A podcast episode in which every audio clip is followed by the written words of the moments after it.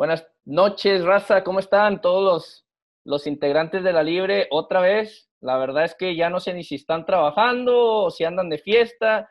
Pues como ellos son mexicoamericanos, pues celebraron el 4 de julio y pues tal vez todavía andan ahí con la resaca. ¿O no, Azul? Sí, se me hace que sí. Uno que es pues más nopalón, pues no, no tiro cohetes ni nada. Acá, acá le seguimos trabajando. ¿Y el David?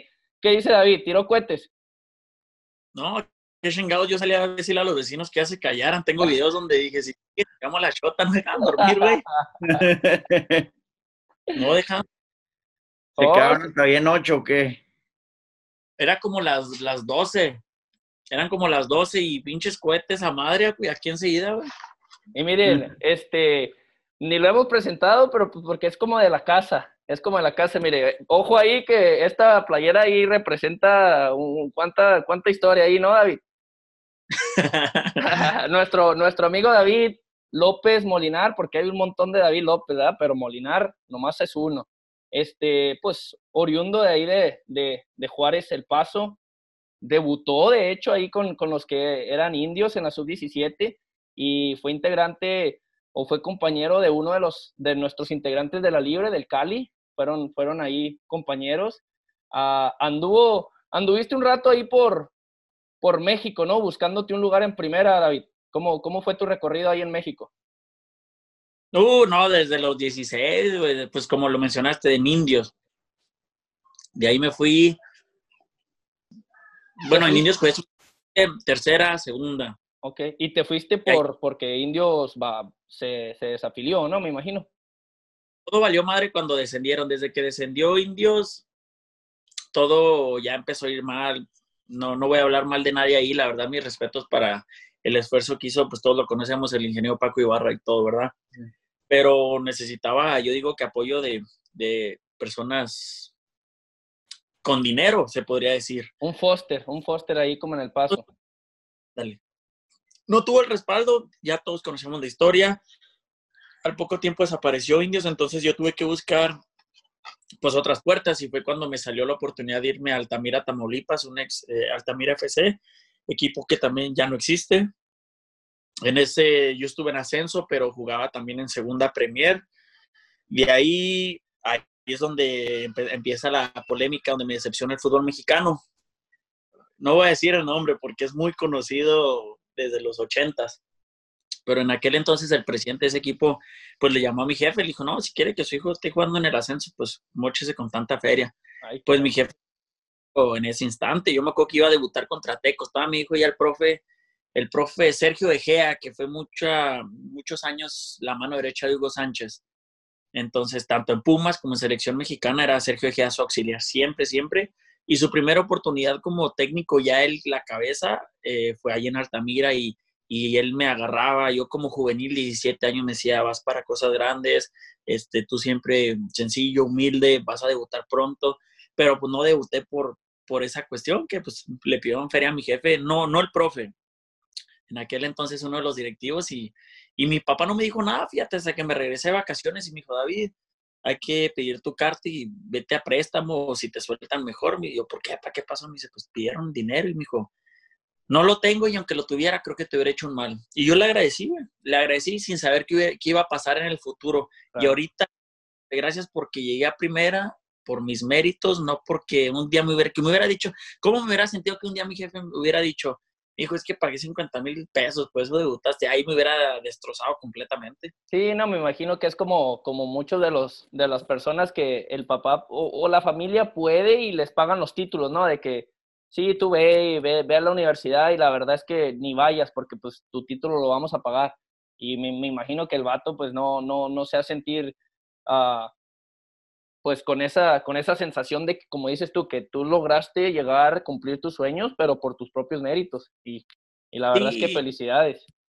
No, y de ahí, este, pues me faltaban seis meses de, de contrato con Altamira y me acuerdo que compañeros que ya había tenido en Indio se han venido a jugar a la segunda de Chihuahua, Dorados Fuerza Wash. Y les hacía falta un zurdo y no, me hablaron, David, vente. Y pues yo encantado la vida, o sea, estaba cerca de mi casa, cada fin de semana venía, estaba con mi familia. Y fíjate, fue muy curioso. Después de ahí me fue muy bien en Wash, que me querían renovar, aumentar el sueldo y todo. pero dije, ya, hasta ya tenía 19 años, dije, ya, hasta aquí el fútbol, ya lo mío es, me voy a concentrar en mi carrera, que era, bueno, es todavía la ingeniería civil, dije, por la escuela. Me vine a Estados Unidos, allá Tyler, te queda cerquita, como, como a una... Ella, me fui a la universidad de allá, colegial, me ofrecieron beca completa y todo, y seis meses nomás estuve ahí, quedé rankeado número dos en todo Estados Unidos, eh, y eso que no era delantero, por un, por un gol me ganó el eh, Andrew, se llamaba todavía, me acuerdo Andrew, que jugaba para UT Dallas, y este, pero yo como medio que he rankeado dos en todo Estados Unidos, y sin querer queriendo, fue como me recomendaron con el profe Sarco Rodríguez del Salvador, que fue el que me dio la oportunidad en, en primera. Oye, ¿y cómo, qué es la diferencia ya? ¿Cómo se, cómo se iba ya el fútbol allá en Centroamérica? Imagínate que estás en un estadio de Argentina, ves la gente de Boca que se mete así contigo, que si eres del rival, del equipo rival, te gritan hasta... De... Es más, todos los días me recordaban a mi jefa. Oye, pero pues obviamente que ha sido los Juegos de Bravo, ¿no? Yo y, el ambiente se pone bueno. ¿Era aún todavía más intenso que un juego de la primera división de ahí de Bravos? Fíjate que yo tenía un plus. Un plus que cuando iba en contra, por ejemplo, yo jugaba en el Metapan. Cuando jugamos contra el FAS, que es el clásico de allá, de por sí que hay un odio, es un Chivas América, odio a morir. Pero ya, mexicano. el yo ser mexicano, sí, sí, sí, sí. ellos odian al mexicano. Yo, yo sé. a mí, gracias a Dios, me tocó que, la verdad, me, me, arroparon todo, pero el rival, o sea, nomás era yo, el mexicano número 11, y era un plus para gritarme 10 veces más todavía. Lo viví un poquito, o sea, lo, lo, lo, conocí cuando viajé a Guatemala, me lo explicaron, de hecho me lo explicaron, pero pues para no meternos en esas cosas históricas, sí, la verdad es que a muchos países de Centroamérica sí le tienen ahí un, un rencor, un sentimiento algo parecido como el mexicano se lo tiene Estados Unidos. Y sí, me imagino, me imagino. Y después de allá dices que, pues, yo que te conozco, ¿verdad? Sé que eh, eh, tienes un récord ahí con el Metapan de ser el, el único mexicano de ser campeón, quedaste campeón, ¿no? De, de, de, la liga. Gracias a Dios me fue muy bien. Desde el primer torneo que llegué, quedé campeón, cosa que pues ya era, ya el haber llegado a primera, país en el país que fuera, para mí era un logro entonces, todavía debutar, llegar a primera y en el primer turno ser campeón fue como que al venir ya de vacaciones, decía yo, o sea, ahorita estoy completamente feliz, ya no necesito nada. Todavía en el primer torneo tuvimos la Conca Champions, o sea, esos en esos seis meses viví experiencias que, que siempre soñé. Y no, a lo mejor mucho jugador llega a primera, pero hay jugadores con carreras hasta en selecciones que nunca pudieron quedar campeones en primera. Y yo, en, hijo, te, miento, pero creo, con los años que tiene la historia del fútbol salvadoreño, pero digamos más o menos como 100, yo soy, yo fui el primer mexicano en quedar campeón en El Salvador en toda esa historia. Muy bien. un portero, el Pituca, que es gran amigo, no lo conocía hasta que él se fue a El Salvador, portero de Santa Tecla, ahorita ya está en otro equipo, él ya también logró quedar campeón, pero mi nombre en el fútbol de allá va a quedar pues para siempre como, como el primer mexicano. Eso, eso. Bueno, antes de seguir ahí, porque sabemos que todavía tienes bastantes historias por contarnos, te vamos a hacer ahí a ver, a ver qué tan rápido, a ver si los chicken nuggets que te estás comiendo te, te agilizan la mente, ¿eh? Ojo ahí. A ver. Mira, déjame para que lo puedas ver aquí en la... ¿Ya lo puedes ver? Dice lo que se te venga a la mente, ¿ok? Ok. Dice, son imágenes, te vamos a presentar imágenes y tú en menos de un minuto nos vas a decir que, que, que una explicación de por qué está, por qué, qué, qué, es lo que estás viendo en la, en la, en la imagen. Dale, ¿eh? La primera, tres banderas. Mi querida bandera, la más hermosa de todo el mundo. ¿Cuál, la de Brasil? No, que pues la de México. ¿Qué se te viene a la mente con estas tres banderas? Hijo, lo primero que se me viene a la mente es que, y no te voy a dejar mentir, cuando quedaba campeón yo en primera división, estando en otro país, incluso jugando en Puerto Rico o en Costa Rica, mi, mi, sueño era levantar la copa con la bandera mexicana en mis espaldas. Para mí eso significaba, o sea, no sé, el amor por mi patria. Esa. Y, y, y cuando ves una bandera de argentino de Brasil, ¿qué, ¿qué se te viene a la mente? Se me viene Ronaldo y Messi. Sencillo, ¿verdad? Bien, bien, bien. El fenómeno. El fenómeno, sí. Sí, todos los demás son cristianos, ¿verdad? ¿Qué se te viene a la mente con esta? La mano de Luis Suárez. en el otro, ese fue en el 2010, se me hace que este, esta de aquí es Este- el 14. Este es el Del 14. 2014, no. eh, entonces, en Esta esta, fue la, viene- la que Costa Rica les, mira, Hizo historia, Costa mira, Rica y- dejó afuera a Inglaterra e Italia, eh, ojo ahí. Esta, esta foto, bueno, ya si es del 2014, me trae un recuerdo de que el mejor gol en mi vida se lo hice a la selección de Costa Rica eh, en el 2010. ¿A Keylor? Ah, no, no era Keylor, fíjate, déjame te platico rápido esa historia. Yo cuando, después de Metapan, me firmó Puerto Rico de la liga eh, de acá de Yo vivía en Puerto Rico, pero jugaba en la liga acá de Estados Unidos, la que es la USL ahorita, donde está Locomotive. Entonces, eh, el dueño de mi equipo donde yo jugué era, bueno, todavía existe, va, pero es Carmelo Anthony, el, el basquetbolista. Futbolista. Entonces nos conseguía, la verdad, nos trataba como reyes. Y de pretemporada en Miami nos consiguió un amistoso contra la- selección de Costa Rica una semana antes de, de la Copa América Bicentenario. Venían después del Mundial, entonces Costa Rica era la sensación. Todos decían que esa Copa América se la podía llevar hasta Costa Rica. Entonces Keylor Navas venía de la Champions, se lastimó el hombro, fue el único que no jugó. De ahí en adelante, eh, pues en mis redes sociales están las fotos, eh, hay comentarios, jugaron todos Ryan Reeves, Joe Campbell, o sea, todo nombre por nombre, fueron todos los titulares y quedamos 3 a 3. Yo metí el segundo gol de más o menos entre el área grande y media cancha, se me aloqué y le pegué y el mero ángulo entró. Entonces, con esta foto se me viene ese recuerdo. Claro, claro. Y no, y de, y, de hecho ahí yo tengo un video donde usted mete ahí uno, un equipo de, de, de Utah con los, con los Southwest. Ahí, Sí, le, no, ahí es- le conozco su zurda, ¿eh? Calidad. no es- e- esa zurdita cuando, cuando cierro los ojos saca unos eh, riflados. Dale. Bueno, y la, y la, la imagen derecha, el Leicester. Uf, corazón y hambre. Eso es lo que te puedo decir de esa foto porque, hijos de su madre, o sea, lo que hicieron con tan poco de que nadie creía. De hecho, me acuerdo que vi en las noticias yo de que un señor fue a apostar, creo que fue 10 euros, a que Leicester iba a quedar campeón. Y ganó millones porque era .00001 en 100%. Posibilidades. Sí, sí, sí. sí. Entonces, o sea, es lo lindo del fútbol. ¿no, David? Sí, eh, o sea, exactamente, son las ligas donde cualquiera puede quedar campeón. No es un monopolio como la Liga Española que tú sabes, si no es Barcelona, es Madrid. Es correcto. Y, muy a- y de vez en cuando, si bien le va al Atlético, está peleando ahí entre las últimas jornadas. Pero y por, por los, es- por los huevotes que se carga el cholo, por eso. Sí, no. Entonces, la, la verdad que, que veo esa imagen y yo digo, más que merecido.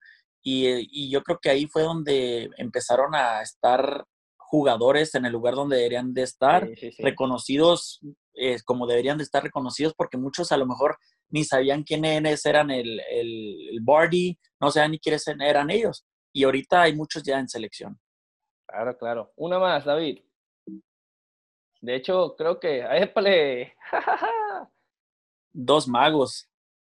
Dos magos. Y mira, yo soy Chiva, pero como Cuauhtémoc, para que tengamos otro, eh, es increíble. Me gusta ver muchos videos en YouTube y, y creo que era contra Honduras, justam- creo que justamente en esa foto, donde Cuauhtémoc creo que habló de más y dijo, vamos a, que, a ganar y vamos a ganarles aquí en su casa. Creo que 2-1 le ganaron, pero, o sea, a ellos los amenazaron afuera del hotel y todo en Honduras y él y él tranquilo en una entrevista dijo, vamos a ganar y, y, y yo creo que en la selección ahorita faltan jugadores como ese, que No. podía traer la 10 y no nomás es traer la 10 y subir fotos a su Instagram o Facebook, es cargar a todo el país, no nomás a la selección, porque es cargar las ilusiones de todos. Y Riquelme, uf, ¿qué te puedo decir? Para mí, hijo de su madre, yo creo que de los mejores argentinos, argentinos que, que voy a, que me va a tocar ver. Y, y ojo que hay bastantes, ¿eh? Ojo que Ah, no, hay bastantes, pero, pero el toque que él tenía era, era increíble. Yo creo que no lo valoraron en Europa a lo mejor como, como jugador porque O sea, tú lo viste en, las, en una selección de Argentina, Messi ya estaba cuando él seguía en la selección.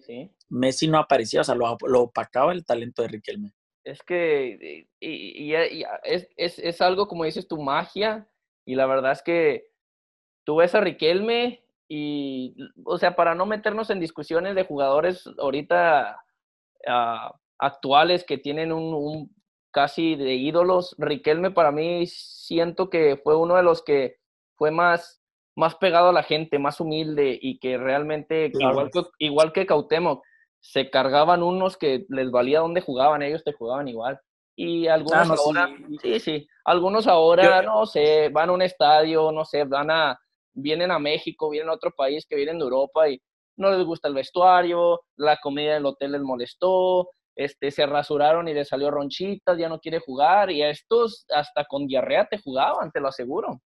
No, yo, yo, o sea, me acuerdo muy bien de ese partido México contra Brasil, Cuauhtémoc, cuando hace el recorte y con izquierda la mete, o sea, en el 99. Sí, y, te lo repito, soy chiva desde de cuna, pero reconocer lo que es Cuauhtémoc para, para un mexicano. Eso, bueno, era ir rapidito nada más esto, a, pues nada, a seguirle a Azul. ¿Tienes alguna pregunta para nuestro querido David? Me, me, ahorita dijiste que, que hubo un rato que, pues, que te decepcionó mucho el fútbol mexicano y dijiste que jugaste en, en dos equipos que ya, que ya no existen. Y pues como que ahorita está muy de moda que desaparezcan franquicias o se cambien de sede y todo el rollo. ¿Por qué crees que eso pasa aquí en México? Mira, yo creo que para empezar aquí, la, lamentablemente en México somos, y no todos, pero en México vas bien y el estadio está lleno. Tienes una rachita y, el equipo vive de, las entradas, de vender camisas, de esto y lo otro. Entonces, tú veías a, yo me acuerdo Morelia casi toda mi vida con el estadio menos de medio estadio. El último torneo que les fue bien, sí, ahí estaba la gente apoyando y todo, y no es por hablar nomás de Morelia, hay, varios equipos, o sea, pero eh, eh, el apoyo de la gente, incluso no nos vamos lejos, Bravos. Cuando estaban en ascenso Bravos, de la jornada 1 a la 17, a lo mejor la primera jornada y la segunda jornada, tres cuartos o estadio lleno, yéndonos lejos. De la jornada 2 a la 18, menos de medio, pero llegaban finales y llenan. O sea, no somos constantes más que pero ahorita que está en primera, ya que se vendieron Bravo Cars y todo, vas a ver el estadio repleto, porque ya está vendido todo. Pero yo siento que eso tiene mucho que ver, la consistencia de la gente. Deja de ir al estadio, este, si el equipo lleva tres partidos sin ganar, ya no quieren ir. Y eso son con los equipos, te estoy hablando de equipos de media tabla para abajo. Claro, un Chivas, aunque no vayas al estadio, tiene con qué mantenerse. Una América tiene con qué mantenerse. Tienen empresas que los respaldan. Claro. Claro, claro. Oye, y así, o sea, sin, sin, sin, sin que parezca burla la comparación, sí, el Club de Cuervos, la serie esa sí, sí es parecida a lo que, a cómo se maneja el fútbol mexicano. Sí, aquí, o sea, en el fútbol involucras, y, y es en todo, o sea, te digo, me tocó vivir en cuatro países jugando fútbol profesional y se involucra política, se involucra, este, en todo. Pues, muchas, muchas mujeres, lo bueno es que uno siempre se portó bien. Este, ¿eh? involucra, o sea, involucra a todos. O sea, yo me acuerdo lo en el primer capítulo, el chaval lo que está haciendo en una fiesta y metiéndose de todo. O sea, esas cosas existen en el fútbol, lamentablemente. Claro, claro. Oye, David, y hablando, hablando un poquito acerca de eso, de, de lo que es el fútbol extracancha, este, nos platicabas que ya ahora estás acá en El Paso, ¿verdad? Haciendo tu, tu, terminando tu carrera, quieres ser ingeniero, estás trabajando, bueno, yo que te conozco, ¿verdad? Sé que estás trabajando, estás este, echando, ahorita que estás en el verano, todavía estás ahí dándole lata a los maestros, no les das, no les das chance ni, ni de cenar a gusto. lo, que, lo, que me urge es terminar la carrera, ya me falta como un año, año y medio, y ya trabajo como ingeniero, llevo un año y medio ya en, en, la construcción, pero claro que el graduarte te da un, un empujoncito económicamente hablando. Claro, claro. ¿Y el fútbol? ¿Dónde, dónde nos queda ahora? Pues ahorita estamos todos castigados con esta cuarentena. Yo creo que ya nos surge, ya poco a poco están regresando las canchas a, tener actividades, pero, pero uno que, que, ve a, sus papás muy seguido, que tengo dos sobrinas de un año, eh, todavía no me quiero arriesgar, la verdad que prefiero esperarme, aunque sea dos, tres meses más, que ya todo esta, este virus o que el COVID ya, ya desaparezca o que mínimo esté controlado para poder salir. Claro, claro, claro, claro. Oye, David, este, sé que tú tienes ahí algunos, este, ideas de tal vez seguir en el fútbol, pero ya como, como entrenador y, no sé, tal vez, este, entrenar a un equipo profesional. Si, si te llegan ahorita, que sí lo tuviste, ¿verdad? ¿Qué era el consejo que más les dabas a, a, los chavitos que, que llegaban a práctica y que la siguiente práctica ya no querían ir porque sabían que en el juego los ibas a meter porque eran de tus mejores, de tus mejores jugadores. Obviamente, de lo que estamos hablando ahorita con la cultura mexicana, se vive mucho eso. No, mijo, hoy no vamos. Al cabo el profe David te va a meter, eres el mejor jugador. ¿Cómo manejabas eso?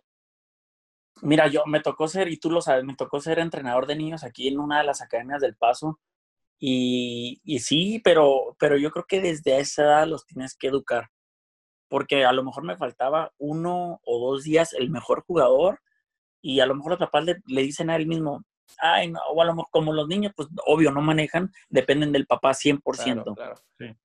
Entonces, ah, mijo, la verdad no me siento con ganas de llevarte al entrenamiento porque la mayoría de los papás se quedan ahí en el, en el campo a la hora, hora y media, el niño, esperando al niño a que entrene. Hoy no tengo ganas a lo mejor, pero de todos el profe te va a meter. Y ahí queda, entonces el niño se va metiendo esa idea. Ah, no voy hoy, pero el profe me va a meter. Ah, no voy mañana tampoco, pero el profe me va a meter.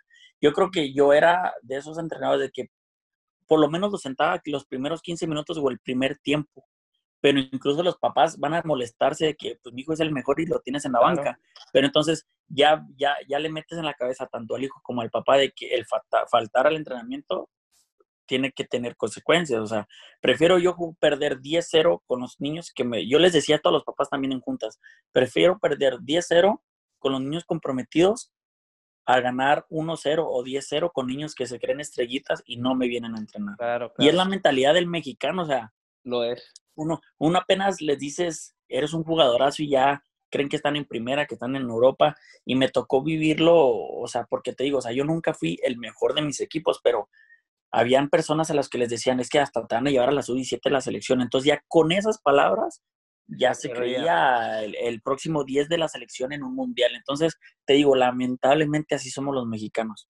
Y creo, creo que lo he escuchado, por ejemplo, con, con alguien que, que, tal vez, este, la, la, realidad no sé si lo conozcas o lo sigas, pero pues Landín eh, eh, ha estado jugando en varios países de Centroamérica y escuché una de sus entrevistas que él platicaba acerca de que llegó, llegó un momento donde que estaba en selección, que era titular en Cruz Azul y empezó a agarrar la parranda tipo Gullit, tipo Giovanni, tipo Ronaldinho, que les llegó un bajón feísimo y el vato dijo, llegó un momento donde iba a perder mi matrimonio, iba a ser un caos en mi familia y tuve que decidir. Hubo un momento, llegó el, el parteaguas donde dije, o, le sigo así, pierdo todo, o me pongo las pilas y empiezo de cero.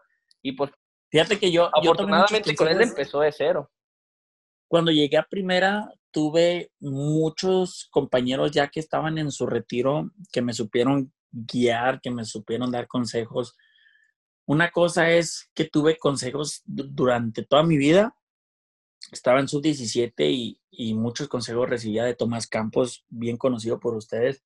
Recibía muchos consejos de un gran amigo que ahorita somos compadres, haz de cuenta, Cristian Martínez, exportero de, oh. de, Monterrey, de León. El mamado. Eh, entonces somos muy, muy, nos decimos compadres, o sea, tenemos una amistad muy cercana y todos me dan consejos, pero cuando llegué a primera en El Salvador, tuve al hermano Luis Suárez como incluso como roommate, o sea, vivimos juntos y él me da El uruguayo, Luis Suárez, el uruguayo. Sí, el hermano de Luis Suárez, del mero mero del Barcelona.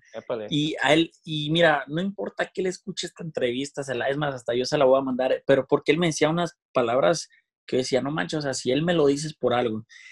A él le gusta, no sé si todavía le guste, pero mientras él jugó le encantaba el chupe y la fiesta. Entonces me decía, mexicano, a mí mi hermano me llevó al Ajax a probarme pero pues nomás iba allá y me metía al alcohol y la fiesta. Y, en El Salvador me tocó vivirlo como él tomaba, digamos, estamos en un lunes en la tarde, salimos de entrenar y, él tenía una BMW y vivíamos juntos, entonces me acuerdo, mexicano, llévate mi camioneta a la casa y ahí nos vamos en la noche. No llevo llaves, ahí ponte, ponte trucha. por si llego muy tarde, pues nomás ponte ahí, no duermas con música para que me escuches. Llegaba a veces a las 2, 3 de la mañana cuando el martes entrenábamos a las 7. Llegaba, como dicen en Centroamérica, llegaba bolo, o sea, casi cayéndose. Y no te miento, a las 7 de la mañana el martes era el mejor que entrenaba. Entonces él me decía, imagínate. Entonces me decía, él me decía, no te metas en fiesta, no te metas en el alcohol. Me dice, imagínate si a mí no me gustara el chupe y la fiesta, en donde pudiera estar. A lo mejor no como mi hermano, pero claro que a lo mejor a un nivel más alto que en El Salvador, ganando muchísimo más dinero. Entonces, son cosas que se me quedan grabadas porque, o sea, mm, él mismo te decía su error. Claro. o sea, y, y, tú lo veías en el entrenamiento y se mataba, sudaba, o sea, le salía todo al cariño, o sea, claro, tú lo sentías, mejor te la alejabas porque tenías el tufo de la cruda cabroncísimo. Pero era el mejor en el entrenamiento, o sea, tú decías, imagínate que este güey hubiera venido a su 100%, no mames, o sea, y llegó a ir a partidos así, déjame te digo, entonces imagínate cabrón, ¿eh? Caray, caray. Oye, ¿cuál es su nombre? Paolo Suárez. Paolo Suárez. Híjole. ¿Y, no sabes ahorita dónde está jugando? Es el hermano mayor. Oh, mayor. Entonces yo creo ya, ya, ya, está, ya está retirado, ya está retirado, se retiró ahí incluso en Metapan. Órale, cobra, de seguro incluso, de ahí a, equipos ahí amateur, ¿no? En Uruguay. No, de hecho está aquí en Estados Unidos, fíjate, te abrió su propia escuelita, si no me equivoco, allá por Illinois. Abrió su escuelita y hablamos hace como un mes y le está yendo bien. Bueno, ahorita por el coronavirus, claro, mi hijo está parado todo, pero, pero abrió su escuelita y pues claro que siempre lo voy a decir lo mejor. Qué bueno, qué a bueno. ver, estabas hablando de, eso de la disciplina y todo ese rollo. A ver, cuéntanos de ahí a un, un profe, una regañada que les haya puesto, un castigo por un partido malo, una práctica mala. Mira, en, en, Centroamérica se da mucho, si no ganas, por mucho que sea día de paga, no es acá como en Estados Unidos, de que Incluso si el día 15, que es día de pago, cae en domingo, acá en Estados Unidos desde el viernes 13 te depositan tu dinero, tu dinero sin pedos. Allá, en, allá era con cheques, allá nos pagaban con cheques, entonces claro que llevábamos a lo mejor dos, tres partidos sin ganar, a lo mejor dos empates y un perdido. Y el, y el alcalde de la ciudad, que era el dueño del equipo en ese entonces, bajaba al vestidor y, y, llegaba con una bolsa llena de billetes. Decía, miren, chavos, si ganan, aquí está su, su, su, quincena o su mes, porque a veces se retrasaba por lo mismo que no podíamos ganar. Entonces decía, si ganan, aquí está todo lo que se les debe. Si no, recojo mi bolsa con dinero y me voy. Ay, caray. Y llegamos a perder, o sea, me acuerdo tener la bolsa de dinero ahí en el, en el vestidor, en medio de todos, y nomás bajaba y decía, buenas noches, ya me voy, y se llevaba su feria. Entonces, eh, son cosas que, que, que, mira, gracias a Dios, no batallé yo porque pues estaba soltero, claro, me tenía una novia en ese entonces de allá, pero no tenía responsabilidades de pagar casa, no tenía responsabilidad de hijos. Habían compañeros que dependían en realidad de, eso, que pues para pañales, que para la leche de los niños. entonces, pues yo no sé lo que es tener un hijo, qué tan caro es, pero lo veo con mis hermanos y pues es, un huevo y la mitad del otro y trabajar un chingo, o sea, entonces, ya que te retrasen tu sueldo, porque me llegó a estar atrasado hasta tres meses en El Salvador. O sea, yo no batallaba, incluso me tocaba hasta prestarles dinero a compañeros empezando juveniles de 19 años que ya eran papás porque ellos ganaban muy poco y me tocaba prestarles dinero de que, oye, pues después me lo das porque la situación estaba dura. Y hablando de, de, enfrentamientos, un día yo, pues tú me conoces, carnal, no voy a decir nombre. el profe. el profe eh, no soy yo de esos peleoneros ni nada, pero en El Salvador con el, el preparador físico tuve un pedote mundial un, un, viernes, jugábamos sábado, me, yo iba de titular, claro, por ese pedote que tuvimos, fui a la banca. Eh, era un viernes y normalmente en un equipo profesional, y a lo mejor ustedes lo saben, si es viernes, táctica el entrenamiento es muy, es muy light, food, tenis, cotorreo, diversión una hora y vámonos todos a descansar a, la concentración, ¿va? Me acuerdo que era un, era un partidito, no partidito, era un juego de, pues para cotorrear un rato, era del que uno trae el balón en la mano y tiene que tocar la espalda de un compañero con las dos manos sin aventar el balón. Y, era como para calentar más bien. Y ya, si te tocaba la espalda con, sin aventar el balón, pues ya ahora tú correteas a los demás. El preparador físico para empezar, mira, un número uno, odia a los mexicanos. y número dos, como yo era mexicano, me quería traer de puta siempre el hijo de su puta madre. Perdón por las palabras, pero me da coraje. somos libres. Entonces, ese viernes me acuerdo que, no, te voy a decir nombres porque pues no los conocen, pero un compañero le toca la espalda a otro compañero. Entonces, al que lo tocaron, no agarró el balón, le valió completamente madre. Y el preparador físico grita, ¡ah! El pinche mexicano, entonces que agarra el balón y empieza a cotorrear, a, correr, a corretear a todos. Y yo le dije, pero usted está pero bien pendejo porque yo por algo estoy corriendo para que no me toquen. Y, mi, y, yo pensé que estaba cotorreando y se, y se queda bien serio y me dice, por mis huevos digo que agarres el balón y cotorres y corretees a todos. Y dije, pues usted está bien, pero bien pendejo porque no lo voy a hacer. Y me vale madre que me saque el entrenamiento. Sáqueme, pero usted no me va a tratar así ni me va a traer de pendejo. Pues me sacaron del entrenamiento. El entrenador ya después se acercó conmigo y me dijo, David, es que si un entrenador, por muy mal que esté él, si él te dice, tírate cabeza casi casi, te tienes que tirar pues no, no, lo pongas en, en, en, o sea, no lo hagas público, ¿verdad? Eso lo me imagino. Ahora, ahora me imagino que, que, lo entiendes un poquito más, ¿no? Ya pasando. Pero déjame, pero ve el karma que existe, de verdad que lo disfruté tanto porque, ah, hijo, hasta se me llena la boca de una sonrisa porque al día siguiente que fue el partido veo la, la lista así como en la película de gol, tuve los nombres y todo, porque allá en Centroamérica no es como acá en México que solo concentran los que van a la banca o titulares. Allá todos nos tenemos que concentrar y hasta el mero día el profe pone quienes van a incluso las gradas para que todos estén bien metiditos. Entonces, pues yo dije, pues no por ser mamón y presumido, pero soy titular, pero todo el mundo veía la lista, pa, pa, pero los 11 titulares y el número 11 no lo vi. Volví a revisar desde arriba, no lo vi, ah, cabrón. Suplentes, David, David López, número 11, ya, no hay pedo. Ya, y por, en ese momento dije, por el pedo que tuve ayer, lo cual lo voy a respetar, porque sí, por muy mal que hubiera estado el profe, a lo mejor hubiera agarrado el pinche balón y, correteado los güeyes y ya. Pues resulta en eso va llegando el preparador físico al vestidor a saludar a todos y Aina que hizo, me dejó con la mano extendida, se saltó al otro compañero que estaba enseguida. Y, dije, hijo de tu perra madre, acabas de prenderme un cuete en la cola porque a, mí nadie me hace esto. Íbamos perdiendo 1-0.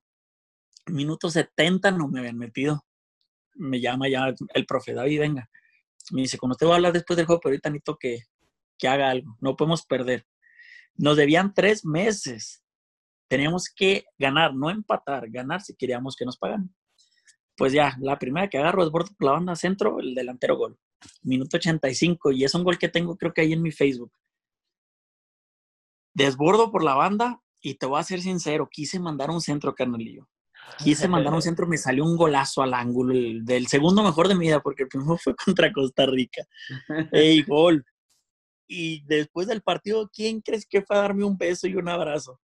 El comparador físico, dijo su perra madre. Y ahí estaba el dinero de todos después del juego. Y el profe me dijo, gracias porque ya necesitaba el dinero. para que veas cómo es el... A veces no necesitas meses ni años para que el karma... Yo necesité 24 horas. Caray.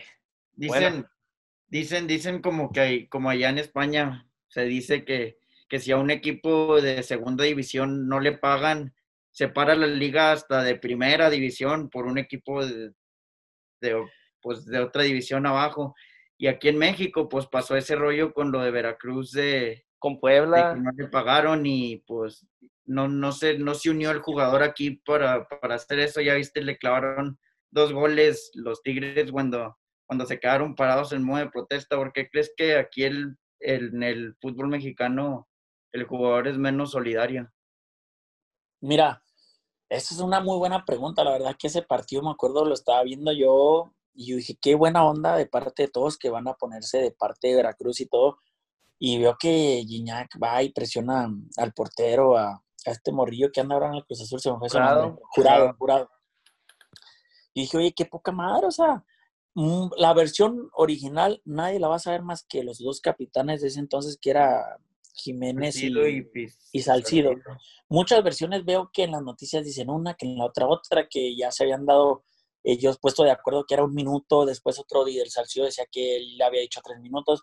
Entonces, mira, podemos hablar hasta decir misa, pero la única verdad la conocen ellos dos, o sea, en realidad sí te fallaría yo, pero yendo a, lo que yo viví, por ejemplo, en El Salvador, me acuerdo que decían todos mis compañeros, hay que parar de ir a entrenar.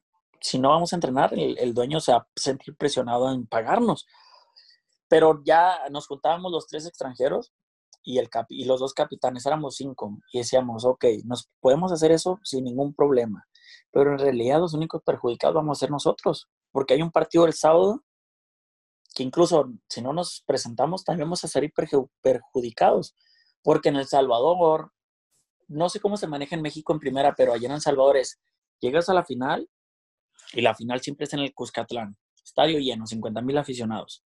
Entonces, siempre es mitad, la taquilla es mitad para un equipo y mitad para el otro.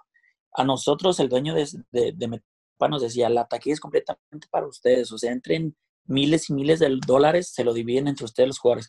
Entonces nos poníamos a pensar, ok, no nos presentamos un juego, ¿a quién perjudicamos? A nosotros, porque podemos bajar de posición, incluso ni clasificar.